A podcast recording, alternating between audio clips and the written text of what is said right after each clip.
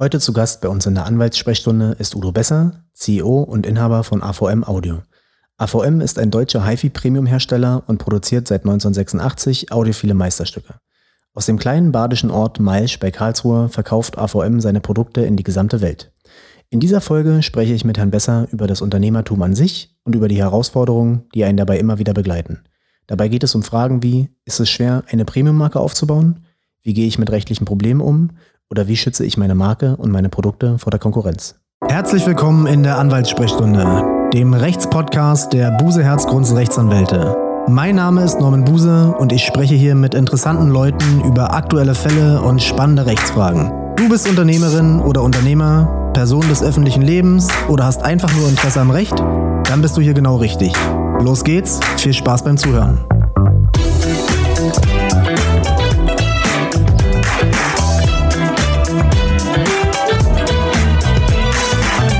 Hallo Herr Besser, herzlich willkommen in der Anwaltssprechstunde. Hallo Herr Buse, freut mich. Ja, sehr schön, dass Sie es einrichten konnten. Wir kennen uns inzwischen schon seit einigen Jahren.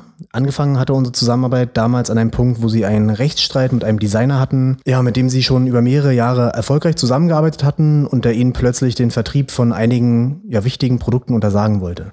Wäre ihm das gelungen, hätte dies einen schweren Schlag für AVM dargestellt. Solche Herausforderungen können einen immer wieder als Unternehmer treffen. Wie gehen Sie damit allgemein um? Gut, normalerweise ähm, versucht man ja solche Dinge eigentlich im Vorhinein zu, ähm, zu vermeiden. Also das heißt also eigentlich mhm. meine äh, Lehre auch daraus, also auch in unserer Zusammenarbeit war ja eigentlich gründlich die Dinge vorab zu klären. Das heißt, mhm. das ist ja auch etwas, was ich dann daraus gelernt hatte, ist äh, gründliche Vorbereitung ist eigentlich so, wie ich immer sage, alles. Ja. Und ähm, das heißt also, man muss eben einfach diese Verträge, die man äh, miteinander abschließt, ähm, das heißt, also man muss in Verträgen einfach auch genau klären lassen. Äh, wenn ich mich mit jemandem zusammentue oder verheirate, muss ich auch schon über die Scheidung eigentlich mal sprechen können. Ja, das Und, ist wahr. Ähm, ähm, also das war meine große Lehre draus. Ähm, die andere Sache ist die, man will eigentlich ja ähm, ja, ich habe ja eigentlich was anderes zu tun. Ne? Also ich, ich freue mich eigentlich lieber drüber, unsere Geräte zu designen, zu verkaufen und zu vertreiben und so weiter. Äh, für Rechtsstreiten bin ich jetzt, also ich bin ja kein Streithansel.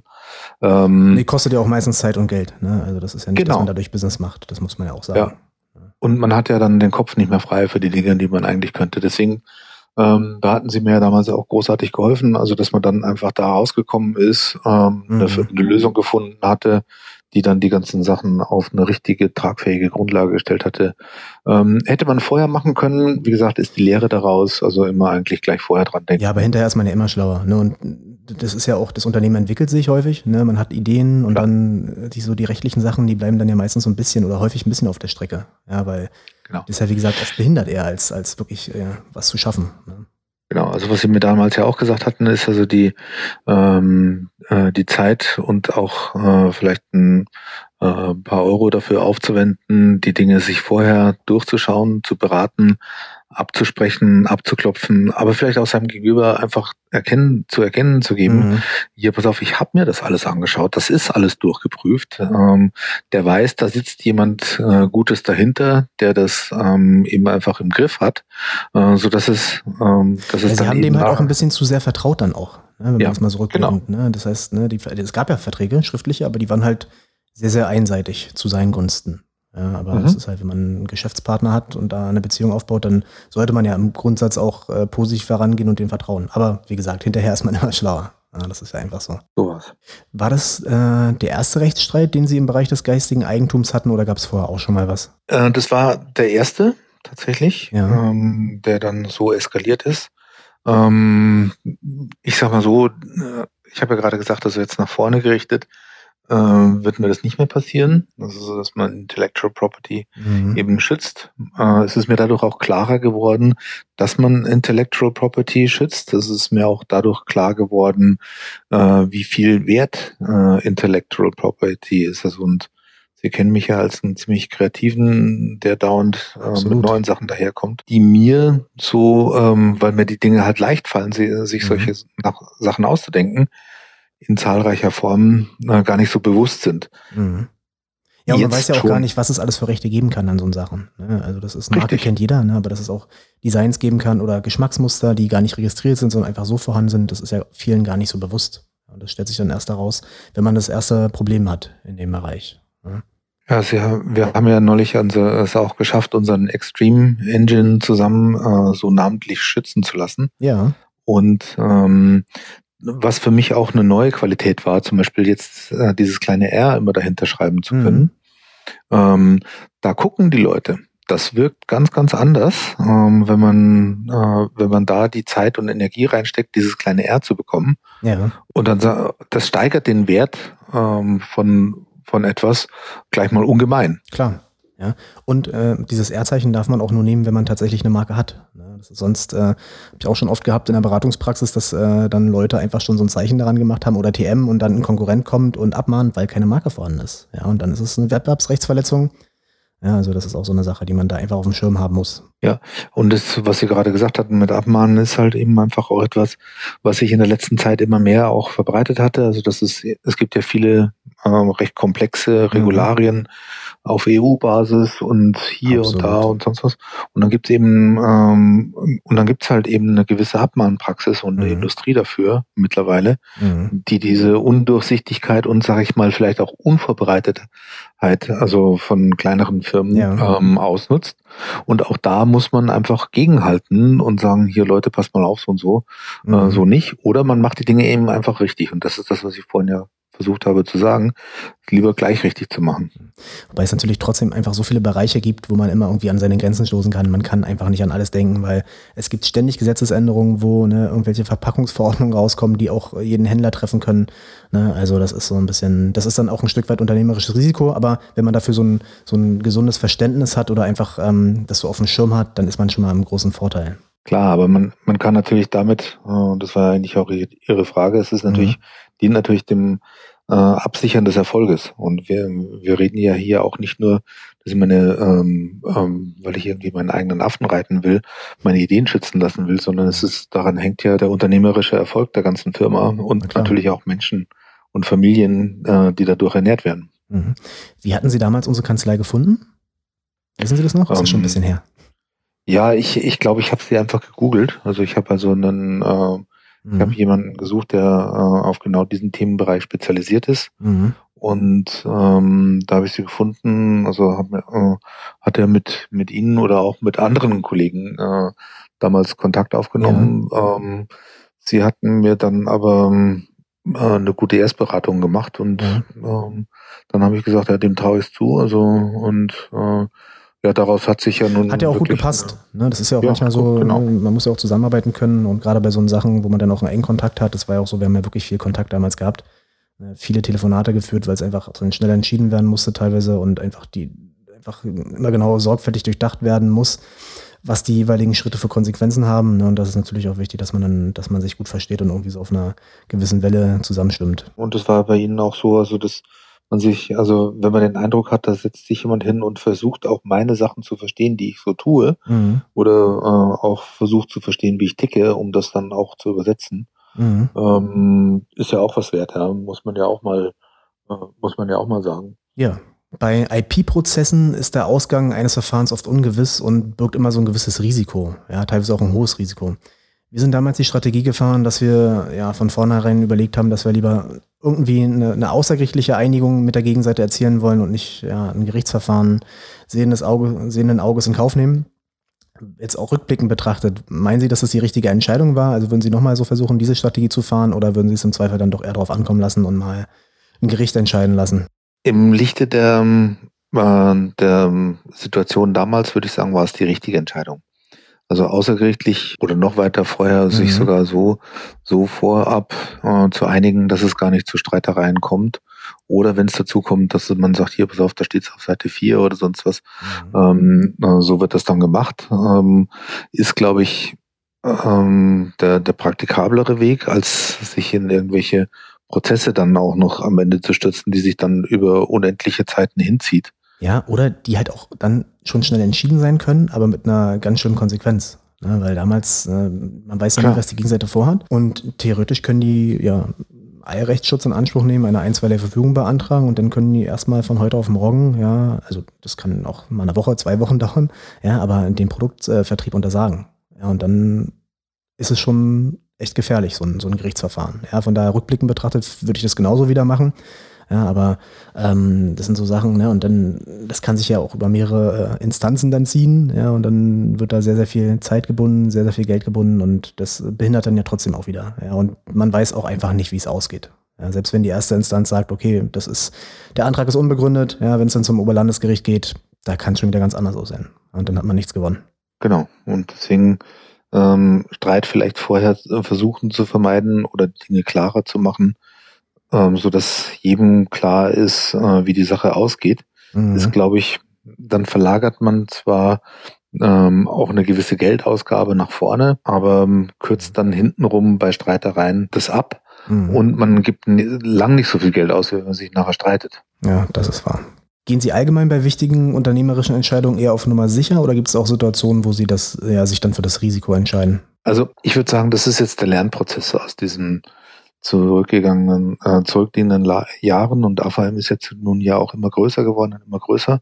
Und die Dinge, die äh, wir angehen, immer komplexer äh, werden. Im Zuge dessen schaut man auch immer genauer hin. Und dadurch, dass wir ein stark internationales Geschäft auch betreiben, haben wir hier und da eben Dinge, die man vorher bedenken muss. Also das heißt also, auch ich kann nicht an alles denken.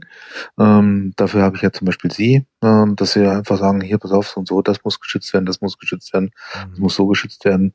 Macht man sich unangreifbarer. Es gibt immer mehr Dinge, also das heißt also auch bei uns in unserem komplexen Bereich mit Software-Themen, mit Streaming-Themen, wo man äh, Lizenzen kaufen muss. Man kann nicht mehr mhm. alles erfinden ähm, sondern es gibt die Dinge fertig. Also man hat äh, Vertragspartner, wie zum Beispiel Spotify, was sehr, sehr große Firmen sind, die mit mhm. allen Wassern gewaschen sind.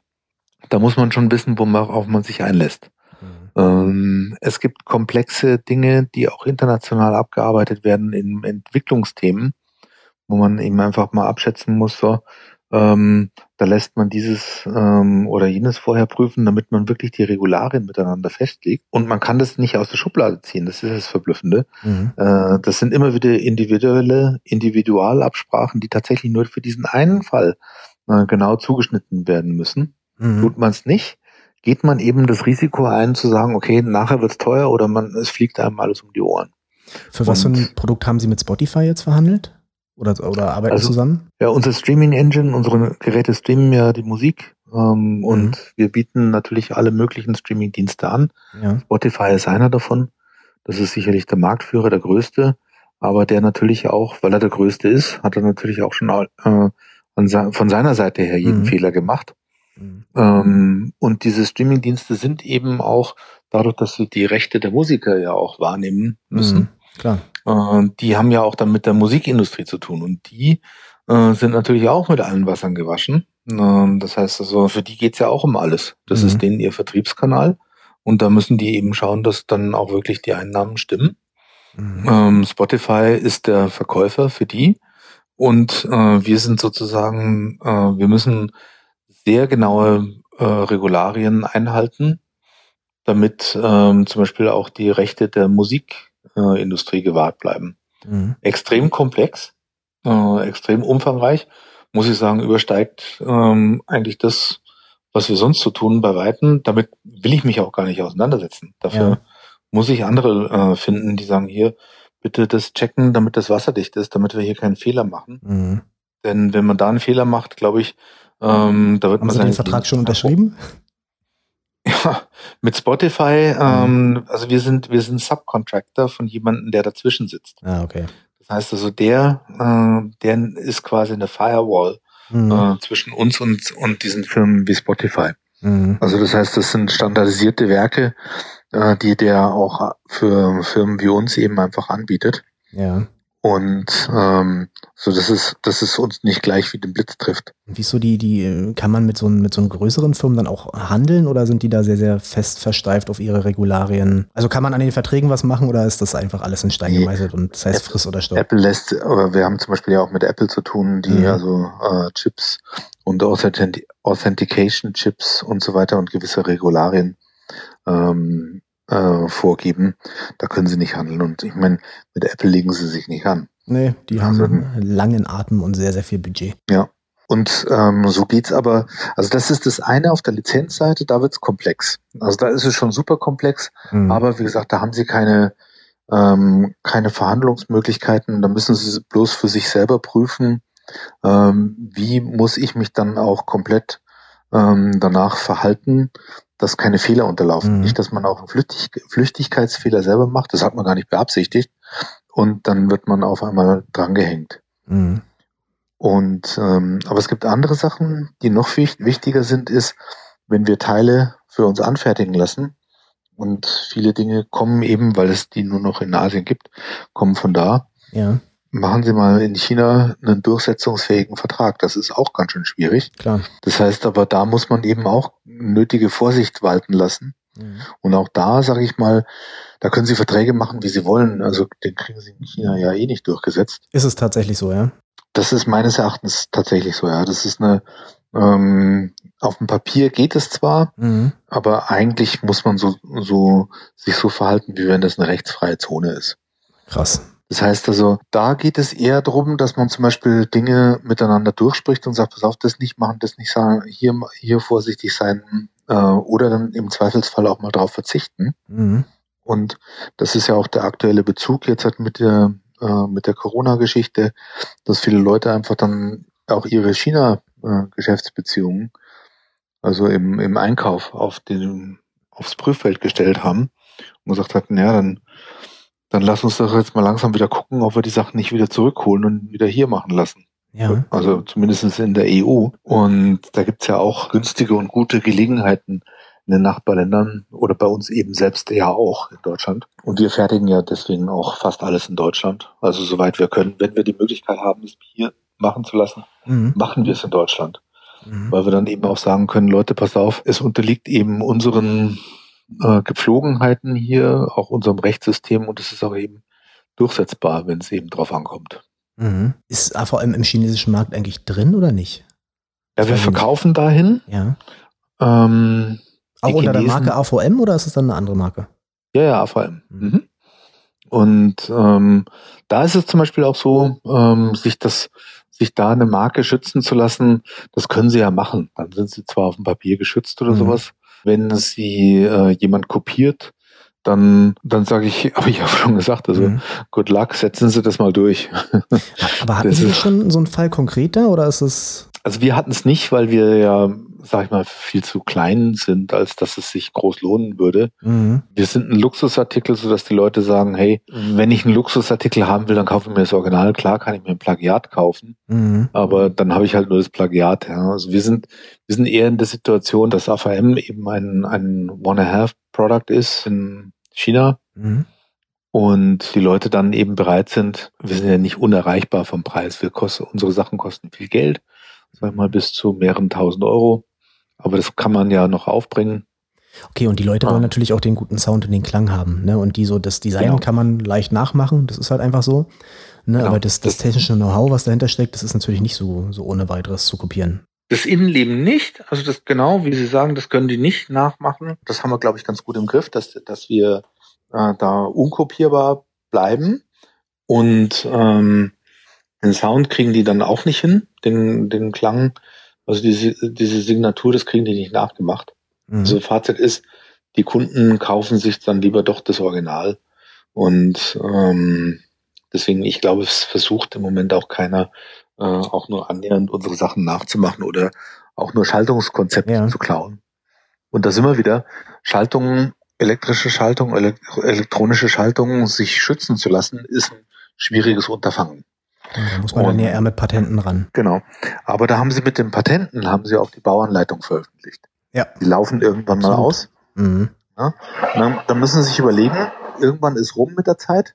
Und dann äh, freuen sich schon alle anderen, mhm. äh, dass sie sagen, hey, äh, noch so und so viel, äh, nach so und so vielen Tagen ist es rum und dann baue ich mein eigenes Gerät damit. Mhm. Ja, das ist wahr. Ja, beim Patent, wenn man ein Patent anmeldet, äh, in der Patentschrift, da steht die Beschreibung eins zu eins drin, da weiß man ganz genau, was da, was da drin steckt. Und das ist dann natürlich, wenn das Patent irgendwann ausläuft, ja, das gilt ja recht lang, aber wenn es dann ausgelaufen ist, dann hat man die, die Bauanleitung und kann es nachmachen. Genau. Also deswegen. Lassen Sie uns mal nochmal einen äh, Schritt zurückgehen und über Sie persönlich und die Marke AVM als solche sprechen.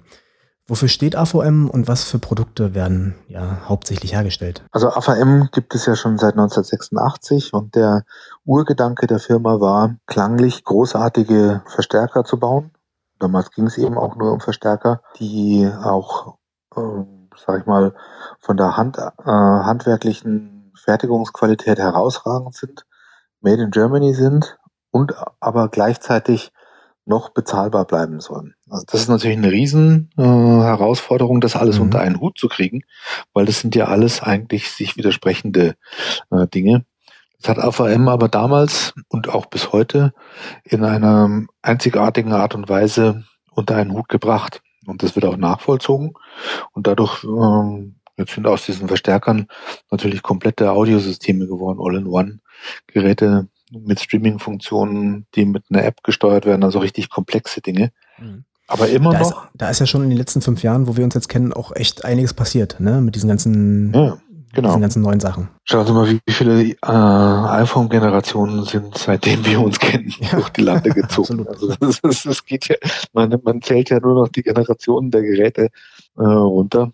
Ähm, Aber da muss man immer ja. am Ball bleiben. Ne? Jeden technischen Fortschritt muss man gucken, dass man hinterherkommt, weil sonst kann es ja auch schnell gehen, gerade so im HiFi-Bereich. Ne? Man hat es bei den Mobilfunkherstellern gesehen, Nokia und Blackberry und wie die alle heißen. Wenn man da den, irgendwie den Trend verschläft, dann kann das Geschäft auch ganz schnell kaputt gehen. Genau, aber das geht ja anderen Industrien auch so. Man muss immer auf Ballhöhe bleiben, man muss sich immer, äh, man muss immer schon vorwegnehmen, die Dinge, die in Zukunft mal gut sein äh, können oder die eben den Markterfolg bedeuten. Mhm. Da war AVM damals wie heute auch immer eine Nasenlänge voraus. Also das heißt also, ich habe die Firma ja erst vor gut zehn Jahren übernommen.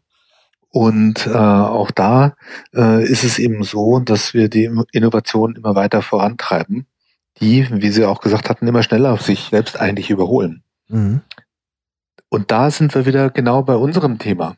Äh, das heißt also, dadurch, dass diese Schnelllebigkeit auch da ist, muss man immer mehr und immer komplexer sich die, äh, auch die Sachen überlegen, wie schütze ich das oder wie mache ich, wie baue ich die Sachen auf.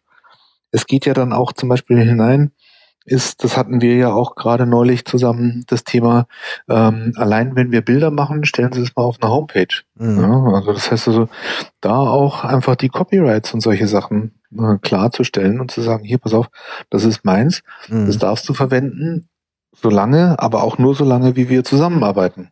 Ansonsten löschen. Es sind so viele Dinge, äh, die mittlerweile von anderen Leuten schadhaft ausgenutzt werden können, mhm.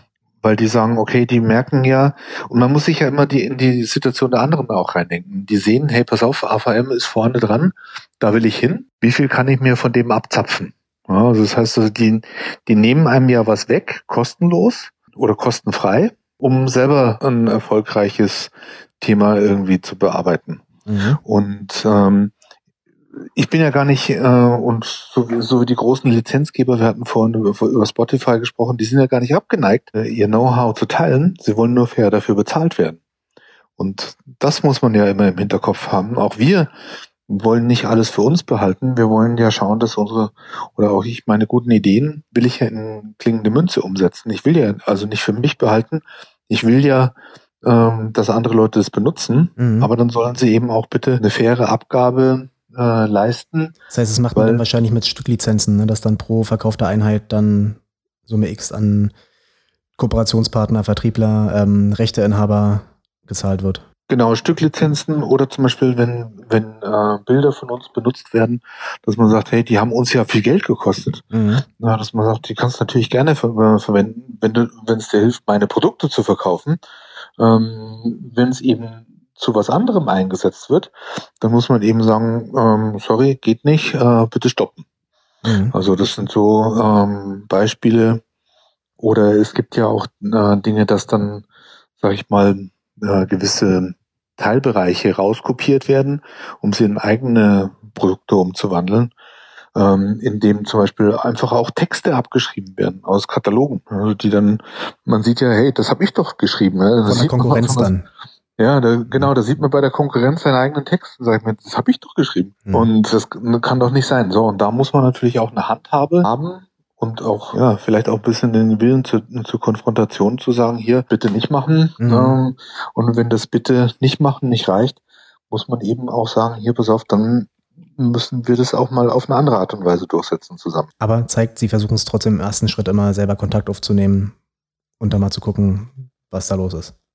Ich glaube, das ist ja einfach mal, also vielleicht ist es ähm, meine Herangehensweise, ich halte es eigentlich für einen guten Stil, wenn man das erstmal macht. Ähm, irgendwann muss man dann mal erkennen, das nützt nichts. Mhm. Und dann muss man eben aber auch ähm, bereit sein, das ein bisschen äh, härter durchzugehen. Sie hatten gesagt, seit zehn Jahren sind Sie Geschäftsführer bei AVM. Das hatte ich richtig verstanden. Ne? Ja, und Inhaber. Ich habe es ja gekauft. Ach, okay. Mhm. Also ich arbeite, ich arbeite hier nicht nur, das ist auch mein ganzes Geld. ja, dann so ist es ja meistens, wenn was Gutes bei rumkommt, ne? wenn man da selber im Risiko steht, dann überlegt man sich viele Sachen äh, nochmal viel genauer, als wenn man da irgendwie Businesskapital, Wagniskapital eingenommen hat, ne? irgendwie und nur CEO ist, dann, dann hat, ist man nochmal ganz anders mit dem Unternehmen verbunden, wenn man auch Anteilseigner ist. Klar, das ist das eine, also das, äh, man denkt auch langfristiger, weil man nicht in, in nach einem äh, Quartal wieder irgendwelche äh, irgendwas abliefern muss, mhm. sondern, äh, sondern es gibt halt Dinge, die einfach auch ein Quartal mal übersteigen von der Planung. Ja. Dann muss man auch nicht die Zeit, hat man auch nicht die Zeit, sich dauernd zu rechtfertigen, mhm. sondern man macht es halt einfach. Mhm. Kam es schon mal vor, dass Konkurrenten um die Ecke kamen und AVM übernehmen wollten? Das passiert ständig. Echt, ja? Ja. Und wie gehen Sie damit dann um? Also, also sich das an oder bügeln Sie das von vornherein ab? Nö, das hört man sich natürlich gerne an. Ja, weil ich meine, es ist natürlich immer schön, wenn man seinen Marktwert mal so ein bisschen abgeschätzt kriegt. Also wie sehen einen eigentlich andere? Ja. Das wird natürlich auch eines Tages passieren. Ich, ich lebe ja auch nicht ewig. Und also das heißt, man muss sich halt toi, toi, toi. noch ist ja danke, sehr, danke. sehr viel Zeit. ja, man hat man hat eben nicht die Zeit. Also das ist, ähm, mhm. sondern man muss sich wirklich drum kümmern, ähm, das zu machen. Also äh, wenn man in der Familie keine Nachfolge findet, so wie ich, dann wird man es eben auch auf anderen äh, Ebenen versuchen mhm. äh, müssen. Denn man hat ja, was ich vorhin schon gesagt habe, eine große Verantwortung gegenüber vielen, vielen Familien, die da arbeiten. Wie viele Mitarbeiter hat AVM aktuell? Jetzt sind wir ungefähr zwei Dutzend. Oh. Das ist, also das ist jetzt nicht groß, aber ich sag mal, für eine kleine Edelmanufaktur ist es eben in unserer Branche schon äh, relativ mhm. äh, groß. Das werden jetzt in, äh, in relativ kurzen Abständen, wenn es noch sehr viel mehr ja. äh, Menschen werden. Ich hatte mir eigentlich damals vorgenommen, ich wollte keine große Firma, mhm. ähm, aber jetzt ist es dann doch wieder so. Ähm, ja, wenn es aber erfolgreich läuft, ne, die Marke gut ist, dann hat man es ja gar nicht so in der Hand, dann kommt der ein zum anderen häufig. Ja klar, weil dann die Kunden fragen einen nach diesem und jenem und wenn die immer mehr haben wollen, da sagen sie ja natürlich auch nicht nein. Klar.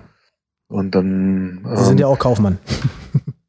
ja, und also wie gesagt, ich muss ja auch mal äh, gucken, dass es immer wieder weiter vorwärts geht und es macht ja auch Spaß. Also mhm. ich, ich meine, das, das darf man nicht vergessen. Das muss immer noch Spaß machen können. Das heißt also auch damals ähm, bei unseren ersten Diskussionen, das war ja auch eine Streitigkeit oder sowas, mhm. wo ich gemeint hatte, das hat mir dann doch den Spaß an der Sache irgendwie verleidet. Mhm. Und das dafür bin ich nicht angetreten. Ne? Also äh, bin ich ja nicht zum, ja, zum, zum Prozesse führen. Ja, das, also, so ein, das ist ja das, was ich vorhin auch gesagt hatte. Das tut's, das gilt halt tunlichst zu vermeiden. War AVM damals, in dem Zeitpunkt, wo Sie eingestiegen sind, auch schon so eine, so eine Premium-Marke oder war das noch anders zu dem Zeitpunkt? Also in den 80er, 90er Jahren hat sich eigentlich relativ schnell dahin entwickelt. Das war schon ein bekannter Markenname. Also es hat sich relativ schnell zu einer Marke auch entwickelt gehabt. Das ist aber, mhm. sag ich mal, eher eine, ein Zeichen der Zeit der letzten zehn Jahre. Premium-Marken äh, zum, zum Leben zu bringen, ist echt eine Kunst für sich. Und ähm, ich stelle mir das gerade in diesem HiFi-Bereich sehr, sehr schwer vor, weil es gibt ja wirklich aus Asien da übermächtige Konkurrenten, die ja auch wirklich ein großes Interesse daran haben, eigentlich so eine Marken aus dem, aus dem Markt zu verdrängen, würde ich jetzt mal denken. Oder sind das, das tatsächlich sind, gar nicht ihre Konkurrenten? Also es sind eigentlich schon unsere Konkurrenten. Das sind Leute, die auch, das sind übrigens welche, äh, die uns gerne kaufen würden, weil ja. die sagen, hey, super, das ist ja wie ein, äh, wie ein Diamant, äh, den wir uns dann da anstecken können. Mhm. Wir sind viel zu wendig. Ja, das heißt, also wir sind, ähm, und es gibt ja, äh, außer AVM gibt es ja noch ein paar, aber eben nur ganz wenige. Da kriegen sie nicht mal zwei Hände voll von diesen äh, Premium- und Luxusmanufakturen auf der ganzen Welt. Was sind, so die, was sind so die größten Mitbewerber von AVM? Also wir haben in Amerika ähm, zwei, drei Wettbewerber, die sind auch wesentlich größer wie wir. Wir haben in Deutschland äh, eigentlich nur noch ähm, ein, zwei ähnlich gelagerte Firmen, die sind aber kein direkter Wettbewerb mhm. von uns. Und dann haben wir in, in Japan noch einen, äh, einen tatsächlichen Wettbewerber sitzen ähm, und das war's. Mhm. Und ähm, ach, in, in, in UK haben wir noch einen. Entschuldigung, mhm. da habe ich natürlich nicht vergessen. Da haben wir auch noch ein, zwei Leute. Das war's dann weltweit, ja. Und wir machen uns, wir machen, wir teilen uns den Markt eigentlich global auf. Wir haben zum Glück einen großen, großen Anteil mittlerweile daran, der eben stetig steigt und damit kommt man natürlich auch ins Visier, weil viele Leute sich dann natürlich auch Gedanken machen, so, hey, wieso kriegt ihr das hin? Na, das will ich jetzt auch. Und wenn sie uns nicht auf der Produktseite schlagen können oder in der Wahrnehmung oder sowas, dann kommen solche Leute, die dann teilweise gehören eben unsere Wettbewerber auch eben Fonds oder Hedgefonds oder sonst wie Beteiligungsfirmen. Mhm. Ähm, dann kommen die eben auf äh, trickreiche Geschichten und versuchen einem halt hintenrum das Bein zu stellen. Und das ist das, was ich vorhin gemeint hatte. Da stellt man sich lieber gleich richtig auf, ja. äh, damit man eben nicht von hinten die Beine weggegrätscht kriegt. Was sind das so für Beispiele? Was, was, was sind das so für Maßnahmen, die die dann machen? Das ist zum Beispiel so, wenn Sie äh, gucken, es gibt verschiedene äh, umfangreiche Regularien, die man einhalten muss. Zum Beispiel ähm, sag ich mal, ein Gerät muss nach 20 Minuten sich abschalten, wenn sie es nicht benutzen. Mhm. Das ist also ist ja in, in den Fernsehern drin und so weiter. Ähm, also die Funktion muss halt da sein. Ja? Oder sie müssen Standby-Verbräuche von äh, unter einem halben Watt einhalten und solche Geschichten.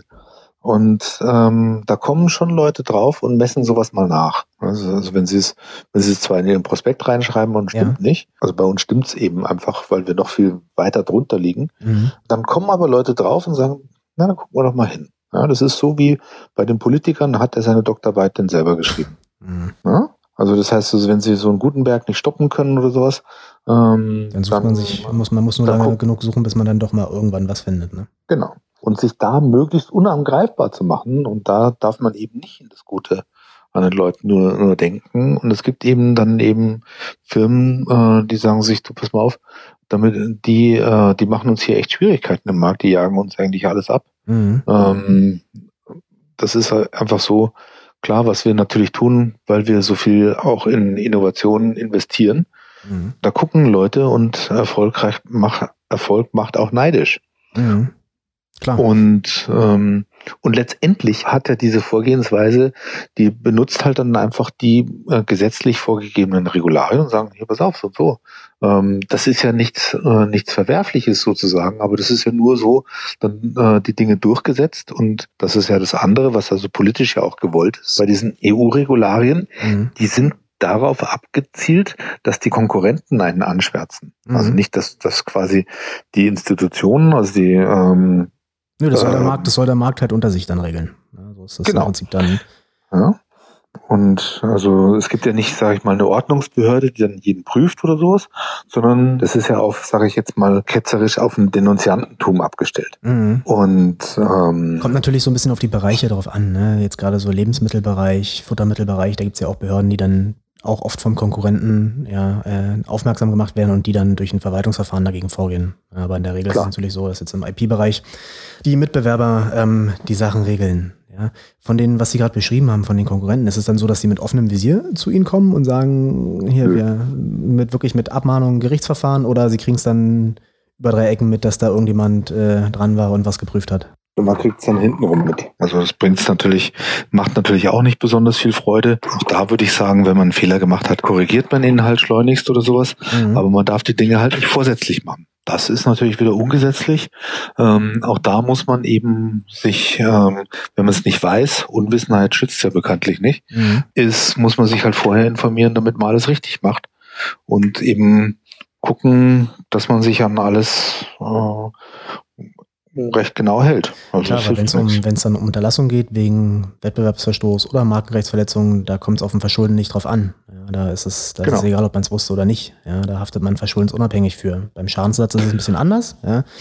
aber äh, da genügt dann schon leichteste Fahrlässigkeit und auch da ist man ganz, ganz, ganz schnell drin. Ja. Ja, deswegen sage ich mal, das ist ja das, was wir auch neulich äh, gemacht haben, Dinge vorab zu prüfen Mhm. Und zu sagen, hier kommen wir, wir nehmen jetzt ein bisschen Zeit und ein bisschen Geld in die Hand, äh, prüfen mal Sachen durch, dass man Dinge tut, die andere Leute Schutzrechte äh, verletzen. Ja, und gerade wenn es um Markenanmeldung geht na, und man da jetzt ein Produkt hat sich einen tollen Namen ausgedacht, ähm, das Produkt ist im Markt und dann hat man nicht richtig recherchiert und äh, der Konkurrent kommt um die Ecke drei, vier Jahre später, man ist mit dem Produkt schon sehr, sehr bekannt, dann ist es natürlich richtig bitter und massiv geschäftsschädigend, wenn man dann vielleicht vom Markt sogar muss. Ja, in der Regel ist es so, dass man sich dann auch eigentlich irgendwie einigen kann, aber wenn der Konkurrent jetzt darauf aus ist, sie ja da äh, aus dem Markt zu drängen, dann ist es ein großes Problem. So schaut's aus. Wenn jetzt ein Punkt, also wenn Sie jetzt als, äh, wenn AVM ein Produkt entdecken würde, äh, was tatsächlich eine 1 zu 1 Kopie durch einen Mitbewerber ist, wie würden Sie dann vorgehen? Sind Sie da dann auch freundlich und, und fragen erstmal an, was Sie sich dabei gedacht haben oder würden Sie es da dann anders handhaben, wenn es wirklich ein absolutes Plagiat ist, ne? abreuwidrig, ohne Ende, bösgläubig. Na, ich habe doch Ihre Handynummer. das ist wahr. Also da, da geht's dann gleich, da schießen sie dann gleich aus allen, äh, aus allen Rohren und da dann die, die Freundlichkeit ja. ist dann da, da hat es dann auch keinen Sinn, muss man ja auch sagen. Das ist, das ist ja so, wenn ich, wenn ich mich ärgere, warum soll ich mich da ärgern? Mhm. Ja, also das heißt so, ärgern. Dann ärgere ich mich wieder. Dann ärgere ich mich. Sie ärgern sich das nicht. Ist ja, mein also, Job. ja, das ist äh, genau, weil sie wissen ja dann auch, ähm, äh, sie wissen ja dann auch die Dinge richtig einzuschätzen und einzuordnen, wo man dann eben einfach sagt, so, jetzt gehen wir so vor, jetzt gehen wir so vor ähm, mhm. und jetzt machen wir das. Ja, ja. Und dann muss man eben versuchen, in der Lage Herr zu werden. Definitiv. Ganz einfach. Wann ist Ihnen bewusst geworden, dass die Produkte, die Sie entwickeln, ja auch als Marke geschützt werden müssen? Das wird eigentlich, merkt man eigentlich erst, wenn man in, in das internationale äh, wenn man sich international ausbreitet. Also in der EU ist es relativ einfach mhm. mittlerweile. Das ist natürlich der Vorteil, der große, große Vorteil von der EU. Das ist auch der große Vorteil von, von so Freihandelsabkommen wie mit ähm, Japan und Kanada. Mhm. Also, ähm, und da merkt man schon, wie schnell, wie komplex es wird, weil das muss man sich tatsächlich mal durchlesen. Und ähm, oder jemanden haben, der sich durchliest. Mhm. Man merkt es halt, wenn man eben dann im internationalen Bereich unterwegs ist, dass man diese Sachen auch eben vertraglich regeln muss. Also hier, du darfst meine Trademarks benutzen. Aber Klar, da muss man auch Trademarks haben, ne, wenn das geregelt werden genau. soll. Wenn da kein Substrat vorhanden ist, dann wird man ja wahrscheinlich auch nicht so richtig ernst genommen, oder? Von, von großen Partnern? Ich, ich würde sagen, ja, das, genau, da muss man aber vorher mal genau arbeiten. Mhm. Also, und wenn die das nicht unterschreiben, dann macht man es auch nicht. Mhm. Und wenn sie es dann trotzdem benutzen oder sowas oder eben einfach auch, wenn sie nur Bilder oder wie gesagt Texte oder Auszüge davon äh, oder Details verwenden, auch da muss man dann eine Handhabe finden, wie man dann miteinander umgeht. Und wie gesagt, nach USA oder nach in andere Länder, nach Australien oder so, da gibt's schon durchsetzbare Möglichkeiten. In China, wie gesagt, sieht's anders aus oder in Japan kann man natürlich auch ähm, Dinge durchsetzen. Ähm, ich würde mal sagen, äh, in irgendwelche Rechtsstreitigkeiten mit Nordkorea anzufangen, im schlimmsten Fall, das muss man gar nicht erst anfangen. Also, aber da haben wir zum Glück auch kein Geschäft. Ja, da wollen sie die Produkte auch gar nicht hinverkaufen. Nee, das würde ich auch nicht tun. ich glaube, die wollen lieber was anderes kaufen. ja, definitiv. Also in Europa haben wir ja verschiedene Schutzrechte für AVM, ja, angemeldet wie Unionsmarken oder Geschmacksmuster so dass man genau. sich hier schon sehr effektiv auch gegen, gegen Plagiate, Produktpiraterie schützen kann. Dadurch, dass AVM aber weltweit verkauft, ähm, wie ist es in anderen Regionen? Haben Sie dann da auch separate Marken angemeldet? Wie ist, haben Sie da eine feste Strategie, wie Sie da vorgehen? Oder ist das auch so ein bisschen dann aus dem Geschäft heraus geboren wird? Man muss das, glaube ich, abwägen, wie weit man da gehen kann oder will. Mhm. Also, oder was man sich auch leisten kann. Das ist ein teures Unterfangen. Meine Strategie ist, also äh, dass man es für potenzielle Konkurrenten so unattraktiv macht. Also das heißt, wenn die in der, zum Beispiel in der EU mit einem, also wenn jetzt jemand, sag ich mal, salopp, jemand versucht jetzt als, als AVM-2 mhm. ähm, hier in den Markt reinzukommen, denke ich mal, muss man eben die Hürde so hochlegen, pass auf, darfst du nicht, das kann ich dir auch verbieten. Und er kann dann in der ganzen EU keine Geschäfte äh, damit machen. Mhm. Und dann nimmt man sich noch USA vor, äh, dann kann er in den zwei größten Märkten, die, sag ich mal, 70, 80 Prozent des Weltmarktes abdecken, äh, keine Geschäfte machen, das ist uninteressant. Also suchen Sie sich die Regionen raus, die wirklich am relevantesten sind, die auch jemanden sozusagen am härtesten treffen, wenn da irgendwas untersagt ist und da versuchen Sie dann Schutzrechte ja, genau. zu erwerben. Also es so un unattraktiv zu machen, dass jemand ähm, sich zweimal überlegt, ob er das Geld in die Hand nimmt, weil es ist ja trotzdem teuer, mhm. ähm, als Plagiator aufzutreten. Klar. dass man dann eben einfach sagt, das mache ich da mal lieber nicht. Und wenn das, wenn, wie gesagt, in China brauchen sie gar nichts versuchen, äh, das können sie sich weg. Aber das ist krass, das war mir gar nicht so bewusst, dass, ne, weil wir haben oft äh, auch Mandatsanfragen, die dann in China eine Marke registrieren wollen. Wir haben dann Korrespondenzkanzleien, wo die, wo wir die dann hinschicken, ja, aber das können wir natürlich nicht machen nationale chinesische Marke, wenn ich die, die Schrift nicht kann, äh, dann macht es einfach keinen Sinn. Ja, ich kenne mich nicht aus in dem Markt.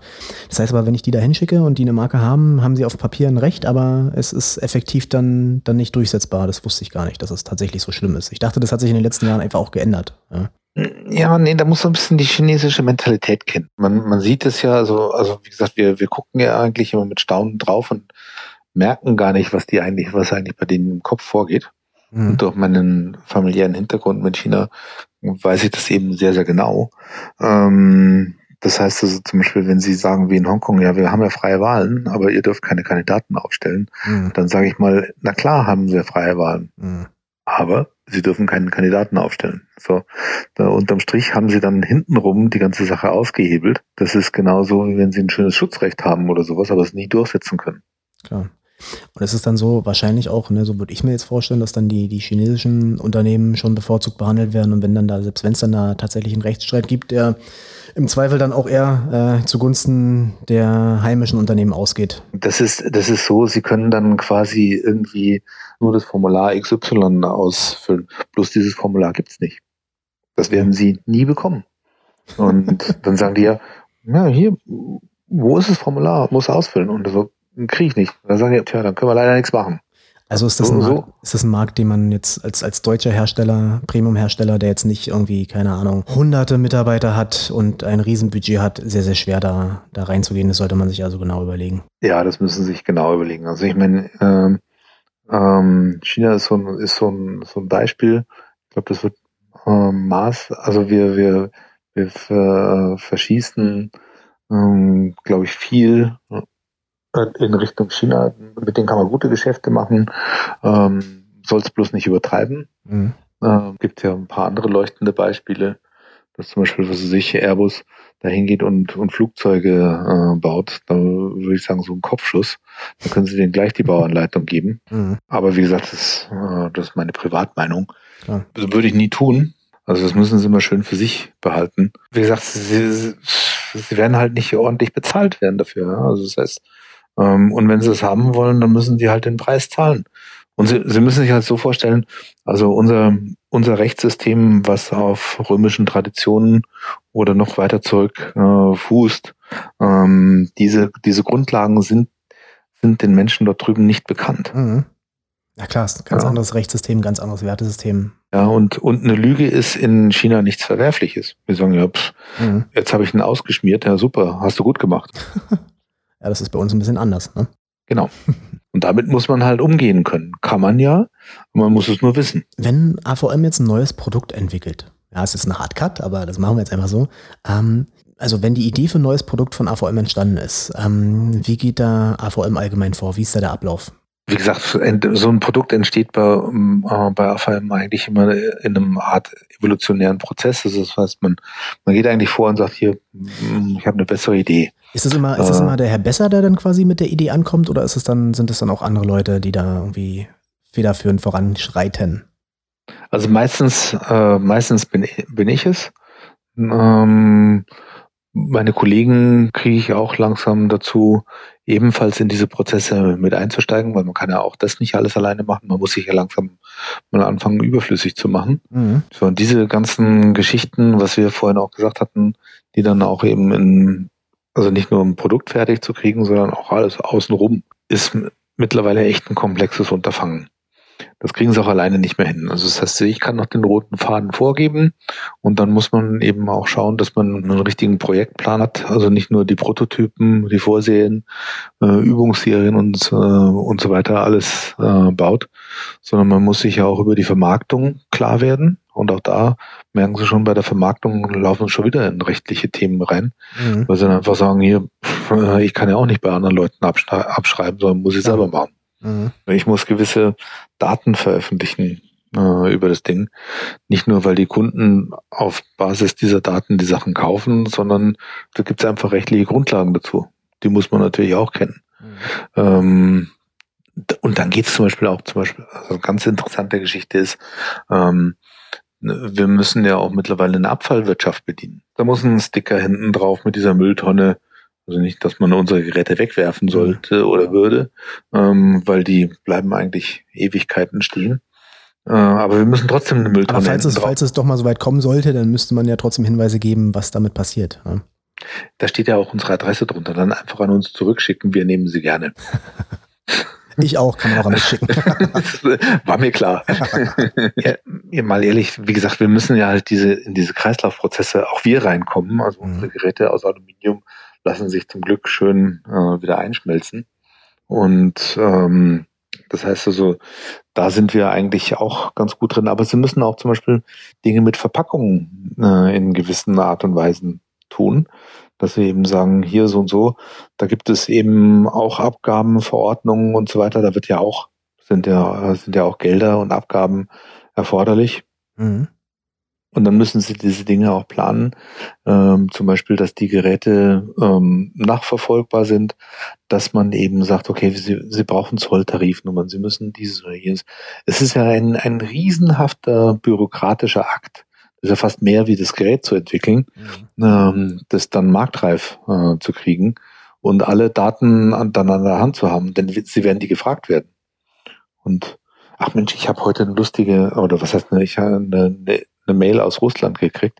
Ja. Die fragen an, zum Beispiel, wir haben ja Bluetooth-Verbindungen zum Beispiel da drinnen. Mhm. Und da sind ja gewisse Codierungsverfahren drin.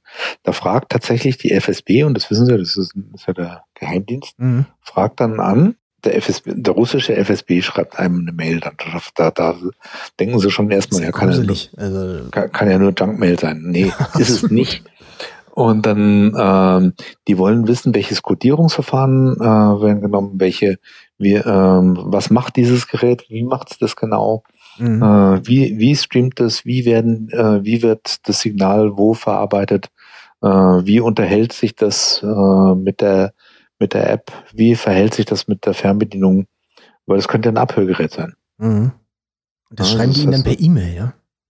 Das schreiben die per E-Mail, dann gibt es also diese ganzen Codierungsverfahren, die sind ja auch tatsächlich bekannt. Ähm, die müssen es dann da eintragen, das sind also riesige ähm, Datensätze, die dann da reinkopiert werden müssen in diese Excel-Listen, mhm. müssen sie einreichen, sonst dürfen sie das nicht importieren. Krass. Ja? Und jetzt merken sie schon, was der Vorteil von der EU ist. Mhm. Da gibt es alles nicht. Ja. Also, das, also das, da merkt man einfach mal, ja, und das ist ja auch das Traurige, was die ganzen Unionsgegner immer einfach vergessen. Ne? Die, die, riesigen Vorteile, die wir haben mit dem gemeinsamen Binnenmarkt, ne? mit der Freizügigkeit, ähm, dass man sich in jedem Land äh, aufhalten darf, äh, Wohnsitz nehmen darf, verkaufen darf. Ja, das ist, das wird einem dann erst bewusst, wenn es dann so Länder gibt wie UK, die äh, da rausgehen wollen und dann irgendwann in der harten Realität landen, ja, und dann auch solche äh, Prozedere vorgenommen werden müssen, wie was Sie gerade beschrieben haben mit Russland. Ja, das ist, ist grässlich, will am, ja wirklich keiner. Am, am Ende des Tages zahlt ja immer der Verbraucher. Das heißt also klar, das kann man alles machen. Ja? Also man setzt sich halt hin oder sonst was. Aber es gibt natürlich ja so mehrerlei Dinge. Man verliert den Spaß dabei. Also das heißt, Leute sagen sich, ja, komm, dann lasse ich es halt. Mhm. Ähm, dann verkaufe ich da halt nicht. Mhm. Die Kunden in Russland wollen das ja trotzdem haben. Und dann wird halt, dann fängt halt die Schmuggelei an. Und da haben wir auch alle nichts. Nee, absolut. Und, Wie ist ähm, an sich so der Vertriebsweg von, von den AVM-Produkten? Ist das dann, das geht dann wahrscheinlich an Händler oder verkauft AVM dann auch direkt äh, an, an Verbraucher? Ah, gutes Thema. Da sind wir eigentlich, also der, unser tradierter Weg, sage ich mal, also die, die ersten drei Jahrzehnte der AVM war ja so, man verkauft das ins Ausland an einen Importeur mhm. und der verkauft es dann wieder an einen Händler und der dann an Kunden und betreut den Kunden am Ende des Tages.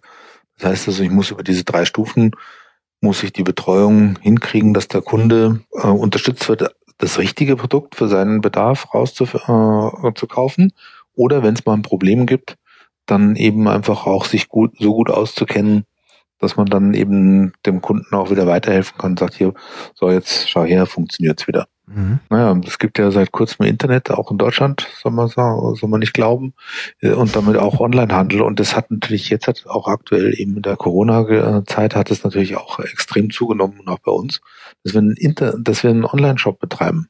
Mhm. Weil es gibt immer mehr Leute, die sagen sich, ich gehe nicht raus und ich gehe auch nicht zum Händler, um es auszusuchen. Ich, ich lasse mir das einfach mal kommen und da komme ich schon mal klar, ich schließe an und mhm. mach's. Und dann ja, halt ist. Gerade so die jüngere Generation, ne? Also selbst wenn ich jetzt überlege, ob ich brauche jetzt ein Soundsystem, einen Verstärker, ja, äh, da, ich würde da googeln, ja, und äh, wenn das Produkt so kompliziert ist, dass ich es dass ich's gar nicht verstehe, dann würde ich es im Zweifel wahrscheinlich nicht kaufen, ja. Aber dass ich jetzt tatsächlich zu so einem Händler hingehe, das halte ich für, das ist, ist schwierig, ne? Also ja, also wenn Sie jetzt ein Soundsystem brauchen, Sie haben ja meine Handynummer in dem Fall. Äh, äh, die andere Sache ist ja die, ähm, man, man beschäftigt sich gerne damit. Musik ist wichtig. Das ist, hat man ja jetzt. Ich da noch mal ganz kurz eingehakt. Das heißt, wer ist jetzt genau die richtige Zielgruppe von AVM? Das sind ja dann schon Leute, die sich einfach mit, mit Sound auskennen, die einfach da eine Affinität haben. Ja, also ich denke mal, ähm, eine gute Stereoanlage hatte ja früher jeder zu Hause. Also damals hat man sich zur Konfirmation eine Stereoanlage ge gewünscht und mhm. ähm, sag mal, das war ja eins der Top 3 Themen. Äh, das ist in den letzten Jahren ein bisschen äh, mehr in Vergessenheit geraten. Haben die Leute dann mehr so ein, damals ja ein iPad genommen, wie es die, äh, iPod genommen, wie es die noch gab, oder Walkman und oder streamen halt über ihr Telefon und haben halt irgendwelche Kopfhörer äh, auf.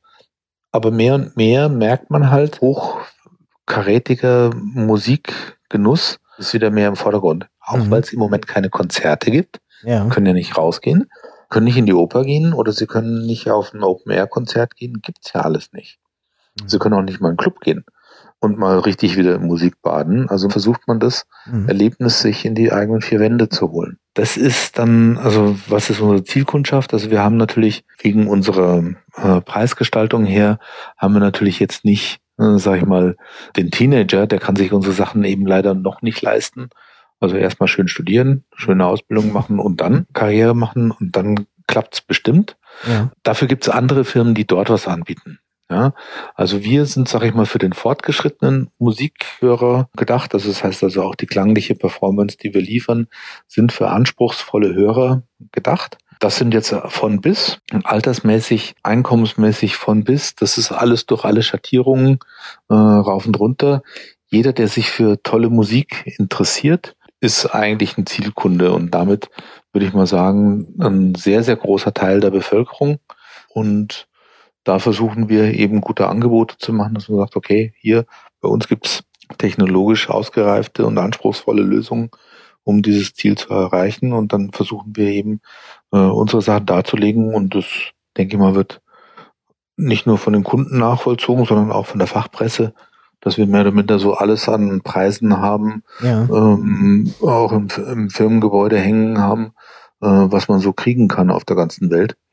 Oder äh, wenn ich mich hier so in meinem Büro umschaue, da ist relativ wenig Platz noch in Wänden, ähm, weil, weil man eben dann von der Fachpresse, also von den Fachleuten, auch belohnt wird, mal mit einem ordentlichen, also mit einem Oscar der Branche so ungefähr. Und das ist ja schon dann wirklich, das sind ja wirklich gute Auszeichnungen. Ne? Und die Leute kennen sich ja auch wirklich damit aus. Ne? Ich als Laie kann ja nur dann, äh, ich sehe die Optik, die gefällt mir, ja, und ich höre den Sound, aber wenn Klar. dann solche Preise vergeben werden, das ist dann schon nochmal, das spricht schon nochmal ganz anders für die Qualität. Also was Sie, was Sie gerade angesprochen haben, ist natürlich genauso wichtig. Die Optik ist deswegen auch so wichtig, weil wir, wir wollen ja auch in, ins Wohnzimmer gestellt werden. Mhm. Also das heißt, es ist mein großer Anspruch, eine Zierde und eine Dekoration, eine deutliche Aufwertung des Wohnzimmers zu sein. Also nicht nur, wenn die Anlage läuft, sondern eben auch, wenn sie nur dasteht. Mhm. Und sich mit schönen Dingen zu umgeben, ist ja auch, denke ich mal, im Wohnzimmer zentraler Punkt. Also Absolut. meine Frau meine Frau achtet da total drauf. Und ich würde auch nicht an ihr vorbeikommen, wenn ich irgendeine hässliche Kiste da äh, anschleppen würde, sondern das muss halt richtig äh, schick sein. Mhm. Ich denke mal, darauf beruht der AVM-Erfolg, darauf beruht auch der Erfolg, dass die Dinge eben einfach auch gut ausgeklügelt sind. Wie gesagt, nichts ist perfekt, alles kann mal kaputt gehen, wir sind ein technisches Gerät, das ist mal selten. Ja gut, das ist ja nur mal bei technischen Sachen so. Ne? Also das hat man ja auch bei allen anderen Geräten. Also bei Smartphones, das ist ja überall. Ja, so. genau. Ja, aber sie müssen dann eben auch mal einen Service bieten, dass man dann sagt, hier, so, jetzt habe ich ein Problem, äh, was tue ich denn jetzt? Und wir sind eben in Deutschland, uns kann man anrufen, wir gehen ans Telefon, wir machen es auch international. Das ist übrigens ein wichtiges Thema auch, dass wir in 55 Ländern ja auch einen After-Sales-Service bieten müssen. Also das ist ja mal auch echt ein Unterfangen. Passiert das dann lokal dort oder werden die Sachen dann sozusagen, kommen die dann alle nach Deutschland zurück? Nee, das, das passiert lokal. Also das wäre man kann eben, viel zu groß, ne? Ja, ja, das ist viel zu groß, aber man muss eben den lokalen äh, Vertrieben oder Importeuren auch beibringen, wie sie die Dinge dann reparieren können und dann Teile eben dorthin schicken und sagen, hier, so, gemäß unserer Spezifikationen könnt ihr das äh, dann reparieren. Ach, übrigens noch was, das ist, das ist auch ein schönes Thema für Sie. Es gibt auch immer wieder Leute, die bei uns anfragen, gibt es denn Schaltpläne ja. äh, oder Einzelteile? Ja, das haben wir, das haben wir irgendwann mal aufgegeben, das mhm. zum Beispiel rauszugeben. Ja.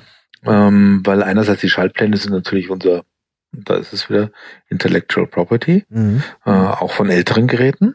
Ähm, und Ersatzteile, na, da können Sie viel erzählen, dass Sie ein Gerät von uns haben, das Sie reparieren wollen. Mhm. Und da können Sie eine Seriennummer besorgen oder sowas und dann das irgendwo einbauen. Ja? ja. Und unsere Testverfahren haben Sie auch nicht. Also long story short, wir haben dann auch ab und zu, äh, werden wir auch angegiftet, ja, Sie müssen das ja liefern. Mhm. Sag ich, ich muss gar nichts. Mhm. Und ähm, rechtlich gesehen muss man es nicht. Genau. Und ähm, das muss man den Leuten auch mal machen. Ich muss gar nichts äh, äh, liefern. Mhm. Wenn es kaputt ist, tut es mir natürlich entsetzlich leid. Äh, und wir müssen natürlich dann. Klar, wenn es jetzt in einer gesetzlichen Gewährleistung ist, ne, dann, dann müsste man es dann äh, nachbessern und, und gegebenenfalls ein neues Produkt schicken. Aber genau. äh, so schnell gehen die Produkte ja auch nicht kaputt. Genau. Und das ist natürlich auch unser tägliches Streben. Aber man muss sich ja auch viele Dinge am Telefon teilweise von, ähm, von Leuten anhören, die eben äh, versuchen, einen aufs Glatteis zu führen. Mhm. Und das ist, das ist übrigens auch ein wichtiges Thema auch bei uns intern, äh, die Kollegen hier alle auf äh, gleichem Level zu halten, äh, damit die alle den gleichen Durchblick haben, damit man uns auch nicht gegeneinander ausspielen kann, weil das ist ja mittlerweile eine relativ große Organisation, so dass man auch intern richtig organisiert ist. Klar, das ist dann auch die Aufgabe des CEO, da so ein System einzuführen, ne, dass da eine gute Struktur drin ist. Genau. Machen wir mal auf diesen IP-Bereich einen Deckel drauf. Ja, wenn ich das jetzt mal zusammenfassen kann, würde ich sagen, dass für so einen Luxushersteller, Luxusmarke, ja, verschiedenste Schutzrechte sehr, sehr wichtig sind. Ja, das ist einerseits natürlich das Design als solches, ja, dann das, das äh, Technische, was da drin steckt. Ja, das heißt, man müsste oder man sollte, wenn man es finanziell bewerkstelligen kann und das möglich ist, ja, Patente anmelden. Und natürlich zur Vermarktung ist, ist die Marke und die, der Markenschutz sehr, sehr relevant. Zusammengefasst ist es einer der wichtigsten Bausteine, das unter Kontrolle zu halten, wenn Sie sich aufschwingen, eine weltweite Premium-Marke aufzubauen. Ohne das brauchen Sie gar nicht erst anfangen. Also wenn, wenn Ihnen das entgleitet, also wie Karl Lagerfeld mal gesagt hatte, wenn einer in Jogginghosen rumläuft, ist ihm sein Leben längst entglitten. Leben entglitten, genau. Ja. Und wenn, ihr, wenn Ihnen Ihr IP, ähm, wenn Sie das, wenn Sie das nicht schützen, dann wird Ihnen die Marke auch entgleiten. Ja, gebe ich Ihnen absolut recht. Ja, und da kann man nicht genug darauf hinweisen. Aber ich glaube, das ist so eine Sache, dass äh, gerade wenn jetzt, wenn man seriös ein Geschäftsmodell aufbauen möchte, das haben schon die meisten Gründer, Unternehmer einfach auf dem Schirm, dass es ganz, ganz wichtig ist, gerade wenn man expandieren will und in die Welt hinausgehen will. Genau. Das heißt, lassen wir uns doch jetzt zum Schluss nochmal ja, das Thema wechseln und äh, einmal ganz kurz nochmal darüber sprechen, was Sie, was Sie sonst noch so im Rahmen Ihrer unternehmerischen Tätigkeit an, an Rechtsproblemen im, im Alltag begleitet, mit denen Sie immer wieder zu tun haben und ja, was so ab und zu Baustellen machen kann.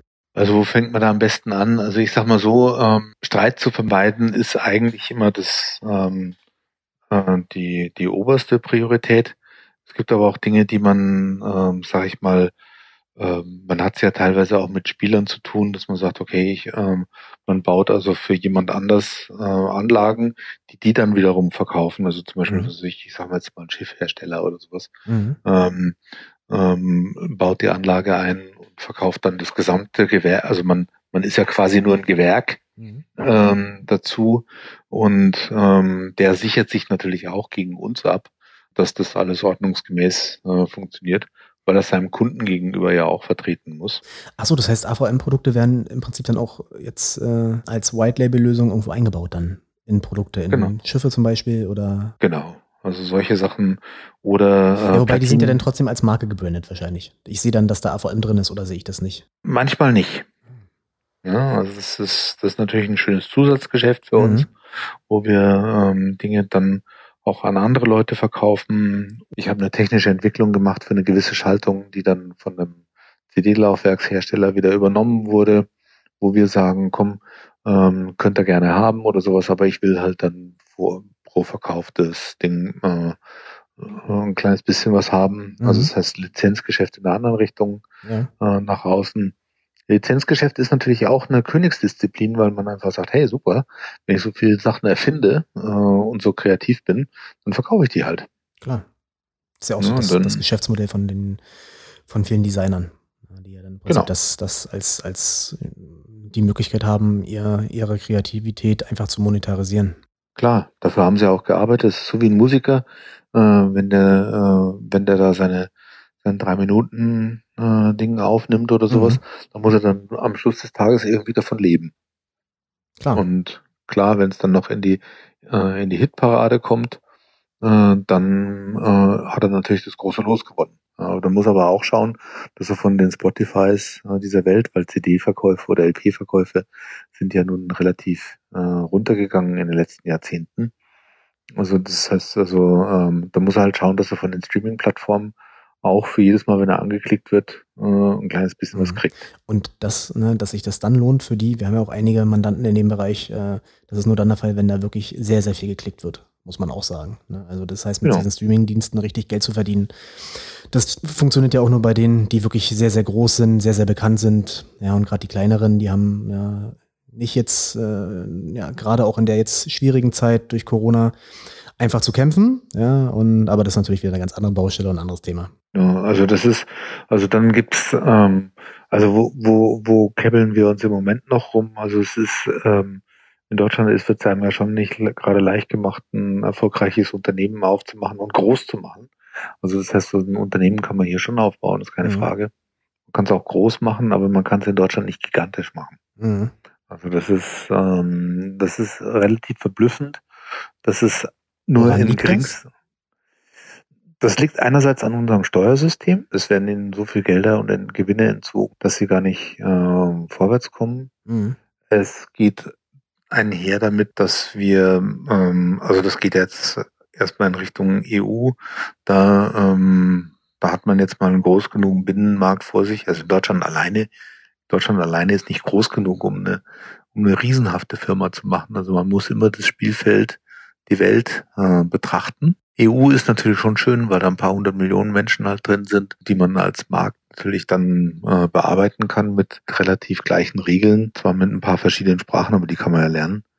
Und ähm, aber es gibt in Deutschland eben auch sowas wie eine eigentlich einzigartige Neidkultur. Also so, das, das ist so ein Thema, ne? wir haben ja hauptsächlich Unternehmer als Mandanten, was mir wirklich eigentlich jeder sagt.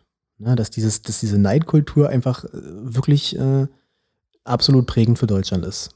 Schade. Ja. Also für mich ist es deswegen so, also ich bin ja in Amerika zur Schule gegangen und eben dort auch ähm, Studium und so weiter. Das ist so ein Gefühl, das kenne ich halt nicht. Verblüffenderweise habe ich da irgendwie wahrscheinlich einen blinden Fleck oder sowas. Mhm. Aber es ist eben tatsächlich so, dass wenn sie, wenn sie ein großes Auto fahren oder sowas, das ist mir ja nicht geschenkt worden. Ja? Also ich sag mal so, viele Leute, also auch bei uns in der Firma oder sowas, bei uns ist halt so, verblüffenderweise, meine Kollegen, meine Angestellten und alle, die bei uns in der Firma sind oder auch unsere Geschäftspartner, ich glaube, keiner will mit mir tauschen. Weil die sagen, so, so wie du arbeitest, bin ich nicht bescheuert. Und dann äh, nie Urlaub machen und äh, 80 Stunden Woche, du hast ja noch nicht mehr alle. Ja, aber das, das können sie aber keinem erzählen. Ja, das sieht man ja. Das, das sehen sie nicht, ja. Sondern ähm, der hat halt ein dickes Auto oder sonst was und dann wird halt erstmal so. Äh, ja, Breu, so. Angeber. Ja, genau. Ähm, oder er muss ja kriminell sein, das ist ja auch was, ne? Weil das ist ja auch ja. so ein fieses Vorurteil. Ja. Und das ist, also das ist so ein bisschen so ein Thema, ähm, das dann auch gleich nach der Diskussion äh, die Umverteilungsdiskussion anfängt. Also der, der Unternehmer ist halt in Deutschland nicht gut gelitten. Mhm. Und in Amerika zum Beispiel ist es die Königsdisziplin, dass man sagt, hey, super, geil, wie hast du es gemacht? Und erzähl mal, echt, ist das super Idee, das ist ja Wahnsinn und so weiter. Äh, kann ich dir helfen oder oder irgendwie, oder lass uns mal was zusammen machen oder so.